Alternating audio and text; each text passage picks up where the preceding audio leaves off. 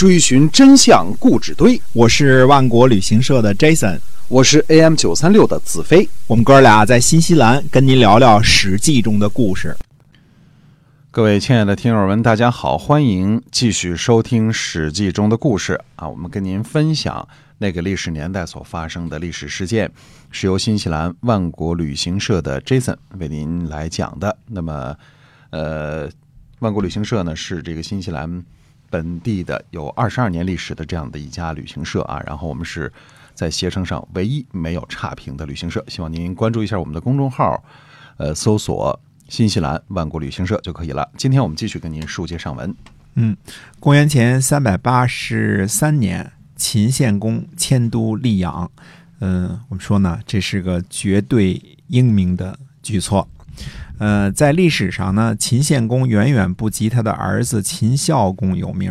嗯，不是不如，而是大大的不如。因为秦孝公啊，嗯，那个有名的招贤令。呃，招来了魏惠王手下不得重用的魏公子鞅，也就是商鞅。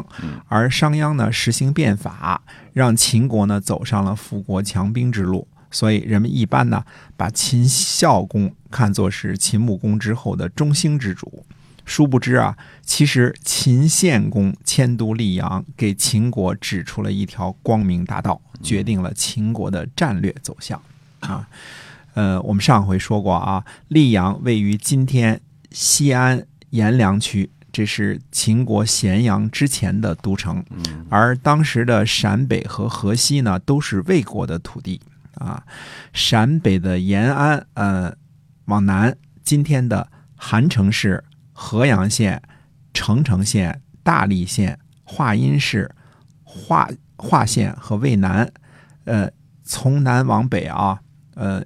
右边是黄河，嗯，左边呢是一道山岭，啊，大约呢形成一个宫的样子，啊，这就是所谓的，呃，河西地，后来的这个河西郡啊，河西地呢跟春秋那个时候和西地的概念不一样，那个时候只是河外列成五，对吧？现在这一块呢，我们说的是山和河之间围着像弓形一样，包括现在，呃，这个。呃，陕西的五个县的山这边这一部分啊，也就是说呢，把都城迁到溧阳，也就是今天的陕西西安阎良区的这个溧阳，那里呢，距离魏国已经非常之近了。秦献公呢，等于把都城建在了最前线。那这样看的话，秦献公迁都溧阳的目的呢，也就非常的明确了，那就是要收复。呃，陕西，呃，指向东边的魏国，这个决策呢，和秦穆公之后十五代君主的这个决策是完全不同的，不是龟缩在西边，安于西部的国土。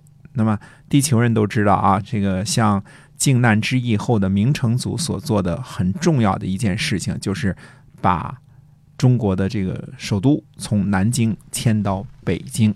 对吧？嗯，呃，也几乎是迁到了对敌的最前线。只不过呢，呃，明成祖呢，主要还是为了守御；那秦献公呢，却是为了东扩。